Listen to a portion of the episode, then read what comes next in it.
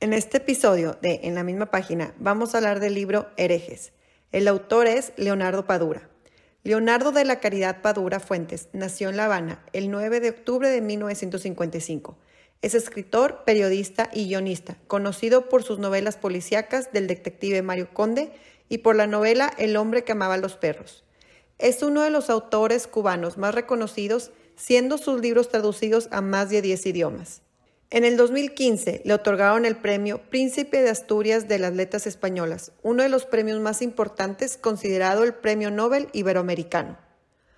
Padura describe a su personaje, Mario Conde, como un desordenado, frecuentemente borracho, fumador, descontento y desencantado, que arrastra una melancolía. Es un policía que hubiera querido ser escritor y que siente solidaridad por los escritores locos y borrachos. En su libro Herejes, Padura entrelaza tres historias, las cuales fusionan tramas policiaco, histórico y un poco de misterio, tratando de saber el paradero de un Rembrandt que perteneció a la familia Kaminsky y se perdió cuando sus padres salieron huyendo de los nazis. Yo lo leí en pasta blanda y tiene 513 páginas. Hola a todos, soy Cristi Mesta. Y yo soy Fabiola Ramírez. Les damos la bienvenida a En la misma página un podcast en el cual vamos a comentar y desglosar todo tipo de libros. Somos dos personas que disfrutamos de la lectura y nos encanta explorar diferentes puntos de vista. Acompáñenos en cada episodio a disfrutar de las reseñas y aprendizajes que cada lectura nos va dejando. Spoil alert. Este episodio puede echarte a perder el final del libro. Que lo disfruten. Hola, ¿cómo están? Bienvenidos a un episodio más de En la misma página. Hoy vamos a platicar de el libro Herejes de Leonardo Padura. ¿Cómo estás, Fabiola? Muy bien, pues un librazo.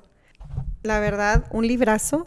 Se me hace súper padre el tema este de, de libro. La verdad es que voy a confesarles, es un libro muy denso. Sí, es pesado. Muy pesado, súper interesante, súper, súper interesante. Y por primera vez en mi vida hice una chapucita que me funcionó muy bien. ¿Qué hiciste? pues fíjate que yo tengo problemas para concentrarme cuando hay mucha descripción y cuando el autor me da, o sea, divaga mucho. Me, me, cuesta mucho concentrarme en la trama. Y cuando el autor empieza a describirme, mi mente se fue y se recordó cómo estaba algo hace 20 años, ¿verdad? Entonces, esta vez, fíjate, bajé el audiolibro. Este, en Audible, lo bajé, le puse en velocidad doble o sea, que fuera rapidísimo, porque está narrado con un acento cubano, porque el, autor es cubano y entonces te lo está narrando como si estuvieras viviéndolo, ¿verdad? Y de esa manera, junto con el audiolibro, estaba leyéndolo. Y se me hizo súper padre. Nunca lo había hecho. Sí lo recomiendo. El tip me lo pasó mi hijo. Y me ayudó mucho porque la vocecita que siempre traes adentro de tu, de tu mente cuando estás leyendo no me permitía escaparme y me concentraba mucho más. Sí lo recomiendo muchísimo. Diferente, nunca lo había hecho. Y eso provocó que le pudiera entender más al libro, porque el libro, ahorita nos vamos a platicar un poquito más, pero pues son tres historias. Sí. Son tres historias. Eso te preguntar, son tres historias de las cuales dos se, desarrollan en Cuba. La, la, tercera, que es la en medio, es en Ámsterdam, en, en la época de Rembrandt, y nos platican este, un poquito de Rembrandt. Es, es como la parte histórica del libro. Eso también está narrado cubano. no, ahorita la ese no. Eh, mira, si el narrador es cubano, pero lo que está padrísimo es que en el audiolibro, cuando alguien, cuando hay conversaciones, empieza a cambiar el tono de voz. Ah. Entonces empiezas como que el diálogo a escuchar y hasta imita voces de, de una chavita, por ejemplo. Mm. Y este, pues sí, sí está padre, nunca lo había intentado. Entonces la parte de Rembrandt no está cubana. La parte, no, sí está cubana porque el señor que lo narra es cubano, pero no le echa el feeling porque en muchas partes del libro dice que man y no sé qué. Y este, cuando hablan del ron o sí, cosas. está escrito como cubano. Ajá. Bueno, la historia es, empieza con un, un cuadro de Rembrandt que aparece en Londres en, en una galería de arte muy famosa eh, para ser subastado. Y una persona reconoce ese cuadro que era de su familia, que había, había sido como el talismán de su familia o, el, o como el seguro de vida, ¿no? De cuando tengamos un problema y tenemos un Rembrandt. Qué maravilla. Claro. este, y entonces eh, reconoce el cuadro y empieza a hacer una investigación de, de, en qué momento es, ese cuadro dejó de ser de su familia, ¿no? Entonces va para atrás de cuándo fue la última vez que apareció este, o, que, o que tienen recuerdos de ese libro en su familia, y va a dar a Cuba porque ese, ese cuadro, la última vez que había pertenecido a su familia, estaba en Cuba. Eh, el, el, el, uno de los protagonistas, que se llama Mario Conde, es un detective al que este, esta persona contacta. Él eh, se llamaba Daniel, no, Elías Kaminsky es el, el que va y busca a Cuba a Mario Conde él vivía en Miami, eh, Elías Kaminsky, y Mario Conde en Cuba. Y Mario Conde es un personaje que el autor, este Leonardo, ha escrito 10, es una serie de 10 este, historias o novelas sobre Mario Conde, que es entre detective, ex policía, que se dedica a la venta y compra de libros viejos, así como que, no quiero decir mediocre, pero a eso quería llegar. Sí. Que, que, Mario Conde es un personaje que viene de otros libros, que viene, o sea, ya tiene... Un Sherlock Holmes cubano. Sí. Ya tiene como una personalidad... Eh, marcada, marcada o ya, ya existe, ¿no? ¿no? lo inventó ahorita el autor. El caso es que va y busca a Mario Conde y Mario Conde mm, toma la decisión de ayudarlo a buscar el libro, perdón, el, cuadro. el, cuadro.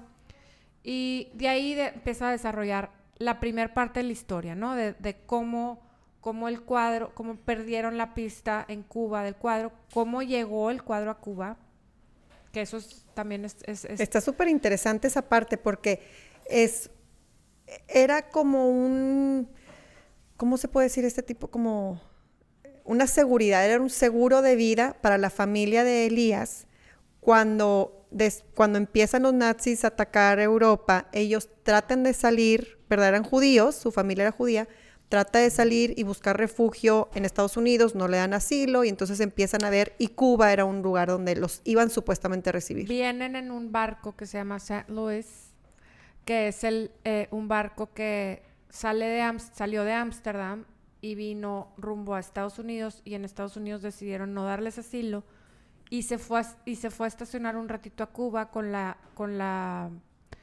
con esperanza, de que los recibieran en Cuba y ahí estuvo, estuvo varios días.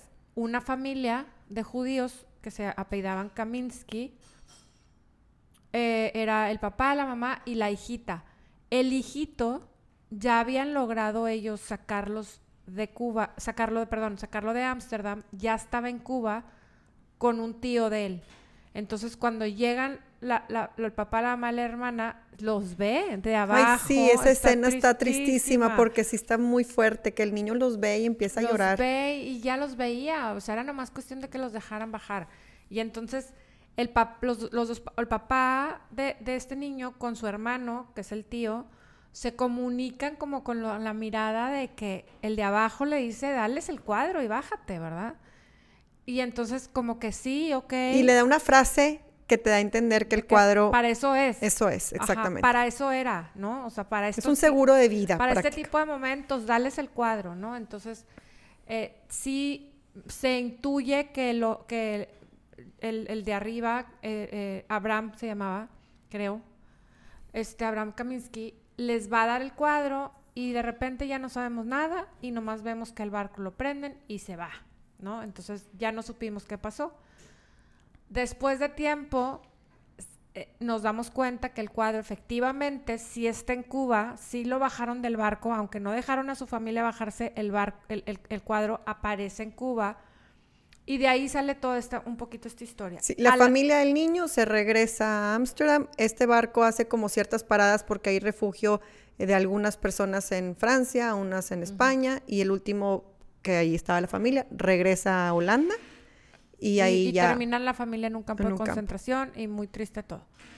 Finalmente, em, ahí en medio, en, en, medio de esta historia, entra la historia del cuadro de Rembrandt, ¿no? Nos se regresa a mil... 1643 a 1647 más o menos. que es cuando el cuadro fue pintado. Es la época de Rembrandt, cuando pintó el cuadro y este y nos platica esta historia, ¿no? El cuadro era la cara de un Cristo o de lo que parecía ser un Cristo. Eh, y nos habla, ahí empieza a platicarnos cómo pintan este cuadro, nos, ahí em, eh, aprendemos, yo aprendí muchísimo de Rembrandt, de cómo él creció, cómo vivió, eh, fue una persona que tuvo muchas tragedias en su vida. Es la historia de la historia, porque te estás hablando de, te estaban situando una situación del mundo en 1600, o sea, cómo vivió Rembrandt, por qué lo pintó, todo, todo, toda la vida de él, de como artista, ¿no? Sí, y de cómo se manejaba él, exactamente cómo se manejaba él como artista. Y resulta que este, este Cristo era, lo pinta él para hacer un ensayo de la cara de Cristo para un encargo de un cuadro que iba a ser de, los, los apóstoles cuando, de Maús, ¿no? Es un cuadro de, de cuando lo reconocen a Jesús partiendo el pan. Entonces él quería mostrar un, un Cristo muy humano, como, como, como no, no como tan divino, sino más humano, y tiene este aprendiz, que es como también el protagonista de esta parte histórica, que se llama Elías Ambrosius, que es un judío, un, chavito judío con una vocación de pintor espectacular. Sí, trabajaba en el taller de Rembrandt, o estudiaba en el taller. Ajá, entra a trabajar o a, estudiar con Rembrandt. Y a mí me impresionó esa parte, Fabiola, porque yo no tenía idea de que así vivieron los judíos en esa época. Porque también hablan de esa persecución, de esa persecución y de ese maltrato. Entre ellos. Muy, muy fuerte las escenas. A mí entre, ellos, entre ellos. Porque yo no sabía, pero eh, los judíos no podían ni pintar, ni dejarse pintar, y no, no podían pintar personas, ni ángeles, ni, nada, sacro. Ni nada sacro. Y ahí, Cristi, perdón que te interrumpa, ahí entra el título del libro. ¿Qué significa herejes? Eso es. Exacto. Eso es uno, porque en cada historia hay una por qué. En cada historia hay un hereje. En, este, en esta historia, este niño es el hereje porque era judío y quiere aprender de Rembrandt, que pinta puros, puras eh, personas o personajes, y eso estaba considerado herejía porque, porque consideraban que al, momento tú de, de, pintar a una persona y colgarlo en una sala era como adorarlos. Y también es como que te sales del status quo de tus creencias. Persona que va en contracorriente. Ahorita que estoy platicando de esto, la verdad no me había dado el flashback, ¿eh? pero ahorita que estoy platicando de esto, tengo una imagen o tengo una idea de en el Antiguo Testamento, no sé si fue Moisés o cuando las tablas de Moisés o así, pero, ah, cuando la, el arca de oro, ¿te acuerdas?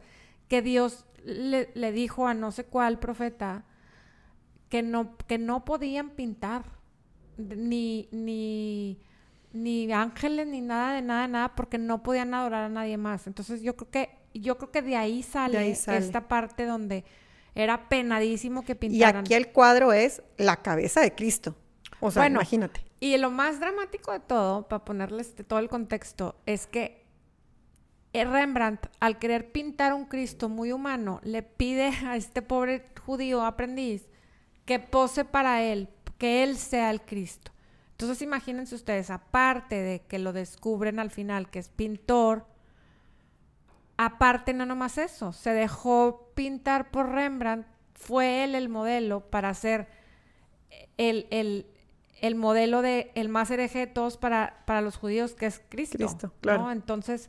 Y también hablaban de que el cuadro te transmitía algo en los ojos. O sea, más allá de que él posó, decían, este cuadro, o al menos así se definía de que. Es que, es que Rembrandt, Rembrandt, los cuadros de Rembrandt, eh, eh, él se fijaba mucho en los sentimientos que se transmitían a través de los ojos pintados.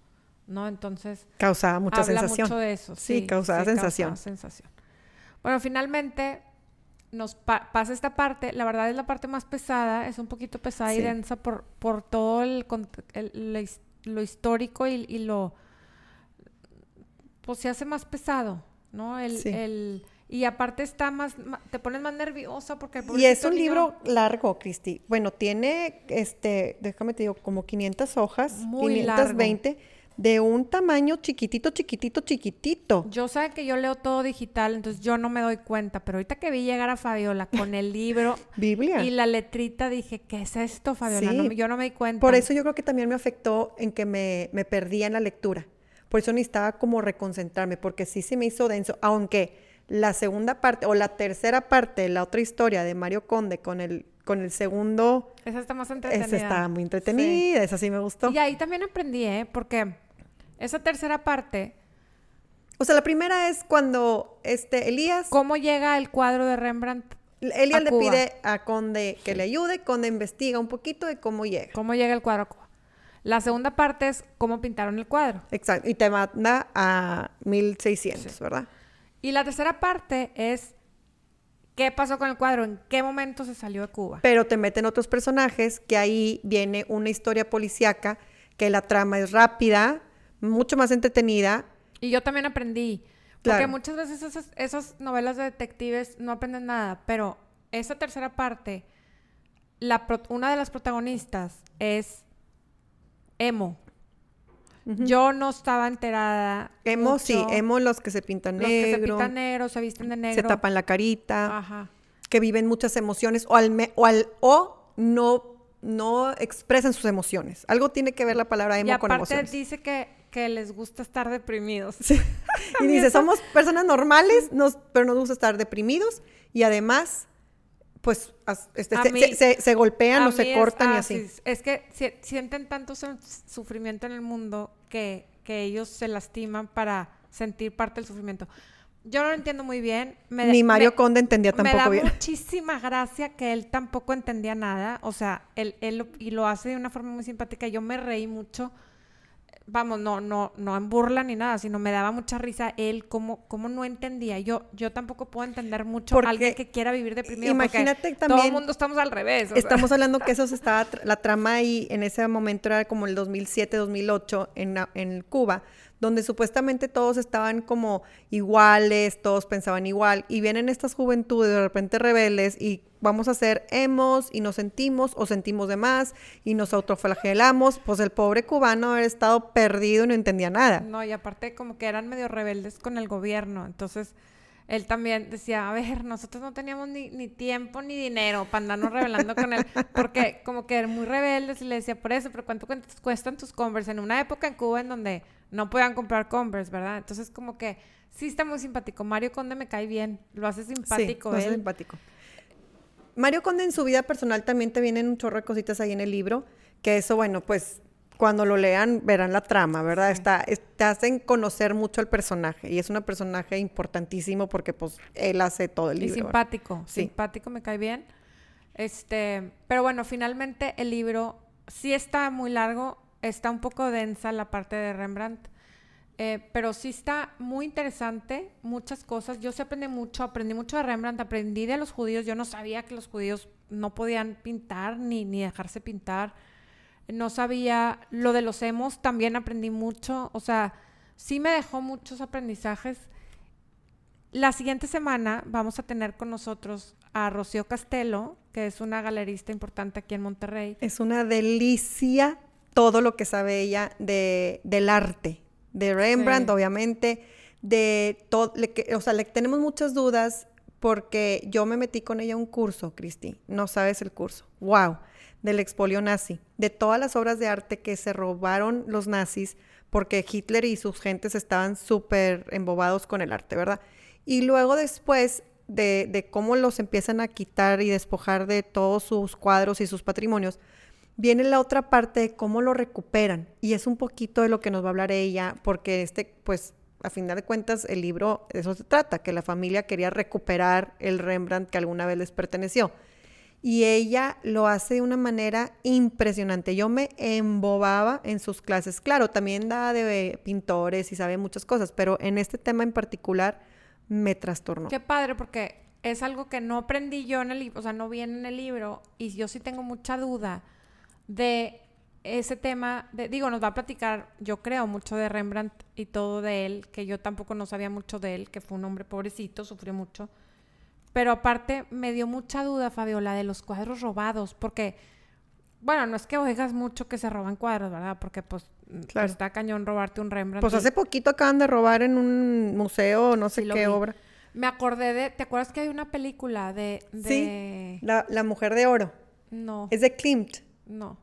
No, ah, ya, sí, ya sí, cuál sí sé cuál dices, pero estoy pensando en otra. Estoy pensando esta película que se llama The Thomas Crown Affair, que sale Pierce Brosnan con René Russo. ah, el de las manzanitas, que se pone las manzanitas verdes. El de las manzanitas.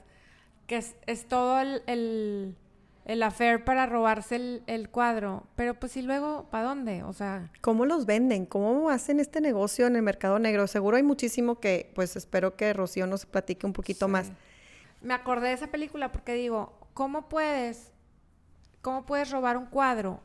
Y, y o sea, pues todo el mundo sabe que te lo robaste. O sea, no puedes usarlo, no puedes venderlo, ¿no? Entonces, tengo esas dudas de cómo, cómo pudo haber pasado eso. A ver qué nos dice Rocío la semana que entra. Va a estar súper entretenido, va a estar espectacular. Vamos a decir el desenlace del libro. ¿Qué pasó con la tercera parte del libro? O sea, esta chavita emo, ¿por qué y qué está conectada? Este, y sobre todo, ¿qué pasó con el cuadro? ¿Por qué de repente apareció en Europa? Sí, ¿cómo fue que llegó allá?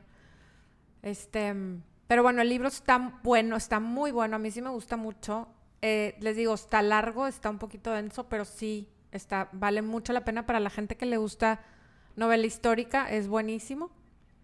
Y el término de herejes al principio del libro es una palabra difícil, herejes yo nunca lo había escuchado y la verdad es, es una palabra fuerte. Y al principio te da una, unas definiciones, pero realmente es una persona que se aparta de lo que cree, o sea, alguien que se sale del estilo de vida, de lo que sus creencias o lo que decía ahorita status quo y hace, por ejemplo, los hemos en la tercera parte vemos como Judy, que es una de las protagonistas, y la otra chavita, ¿cómo se llama? Con, este, son de alguna manera herejes, este, porque pues son las personas que no están en el en, los estatutos de las personas que se tienen que vestir de cierta manera, que tienen que actuar de cierta manera o pensar de cierta manera.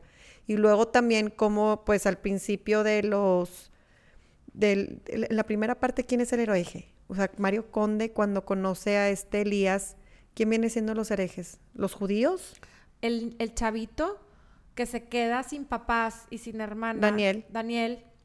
Este, y se queda con su tío Joseph. Y su tío Joseph trata de inculcarle todo, todo su, Tiene razón. judíos. Y él siente rechazo tremendo ser judío porque, porque siente que por ser judío han tenido todas estas consecuencias. Y termina siendo ateo. O sea, ni siquiera cristiano.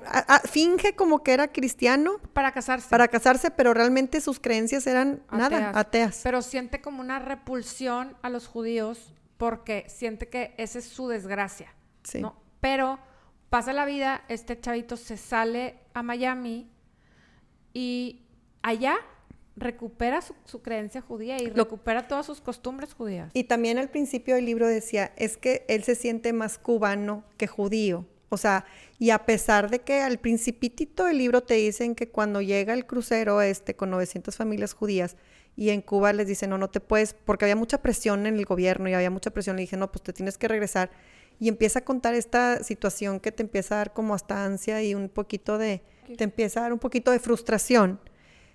Él dice, perdonó todo esto, perdonó a los cubanos de una manera porque no hubo problema para él y entendió por qué los regresaron. Era demasiada presión y el, y el Daniel decía, a pesar de lo que le hicieron a mi familia, perdono todo y hasta el Mario Conde pide disculpas años después de que, que ni tenía nada que ver, de que, ay, perdón, porque el Mario Conde es súper orgulloso de ser cubano, le encanta La Habana, le encanta todo esto, este, el carro que usaba, y entonces también decía, chin, o sea, qué bueno que de alguna manera nos perdonó a los cubanos, porque aquí siempre estamos como que todos somos iguales, no tenemos problemas, bienvenidos todos. Y al lado de los trancazos resulta que hubo mucha presión por parte de los gobiernos, y ahí te explican cómo, y pues rechazan estas familias. El asilo que les encontró, pues, no, o sea, les habían prometido un asilo que no.